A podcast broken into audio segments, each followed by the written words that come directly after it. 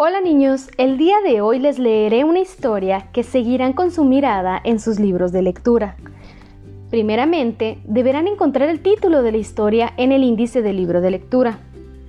Recuerda que un índice es la lista de todos los títulos que se encuentran en un libro y facilita el encontrar una página en específico.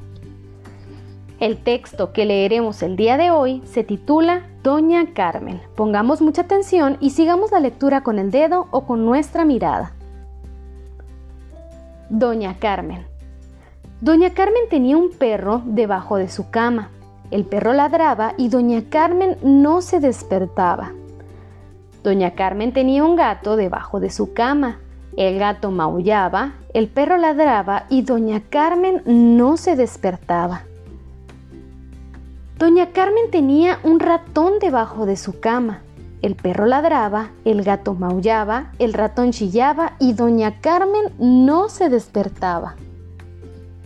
Doña Carmen tenía un gallo debajo de su cama.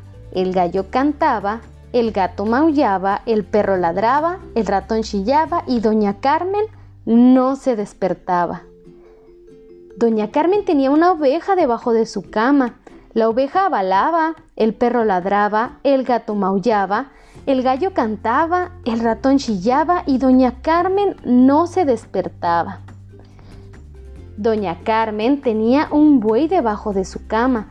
El buey mugía, la oveja balaba, el gato cantaba, el gato maullaba, el perro ladraba, el ratón chillaba y doña Carmen no se despertaba.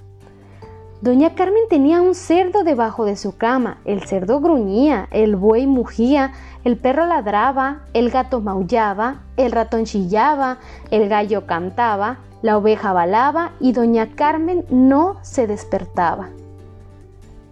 Doña Carmen tenía un burro debajo de su cama. El burro rebuznaba, el perro ladraba, el gato maullaba, el ratón chillaba, el gallo cantaba, la oveja balaba, el buey mugía, el cerdo gruñía y doña Carmen por fin se despertó.